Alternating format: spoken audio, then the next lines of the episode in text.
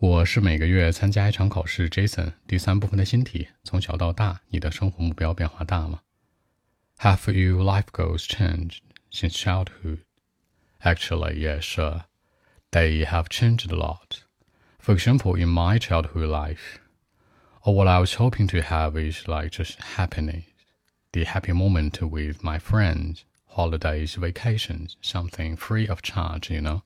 But now things changed what I want is all about the money and the successful life. You know, I mean, a decent job, a good car, very expensive, you know, a big house. All of these cannot be found in my childhood life at all. And actually, for me, I don't like the way it goes now. I mean, money is a good thing, but it cannot be the only part of life. I should have many targets and goals in life. So that's it. 那说到免费的。 小时候最大的一些生活梦想和目标呢，都是免费的，跟朋友在一起，一起打打球，盼着寒假暑假什么的。Something be free of charge，就完全是不要钱的。你可以说 be free，也可以说 be free of charge。然后呢，这里面有一个词叫收费。收费这个词呢是一个动词 charge，它可以指代一种名词情况，也可以指代一个动词的使用。总之就是收费跟钱相关的。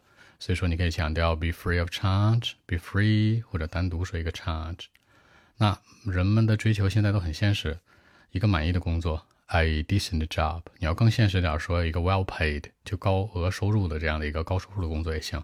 大房子，大房子是什么东西啊？big house，你就不用说是什么 apartment 了，house 前面带 garden 的，带花园的，后面带这个什么 swimming pool，带这个游泳池的是吧？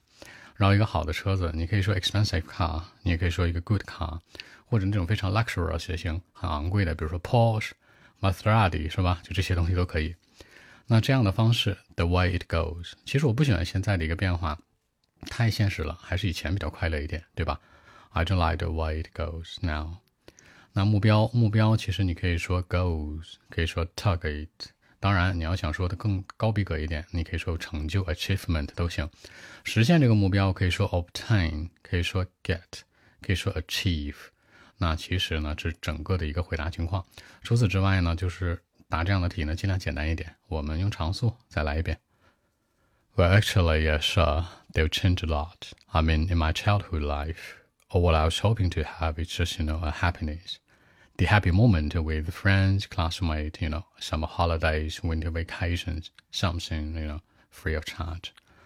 But now it's different. Things changed. What I want is all about money and uh, you know successful life. I mean a decent job, a very expensive car, a super big house with a big garden and swimming pool. All of these cannot be found. I mean in my childhood life at all. And actually now I don't like the way it goes. I mean money is very good, it's very important in life, but it cannot be the only part of life. I should have uh, many targets at work, many goals in life.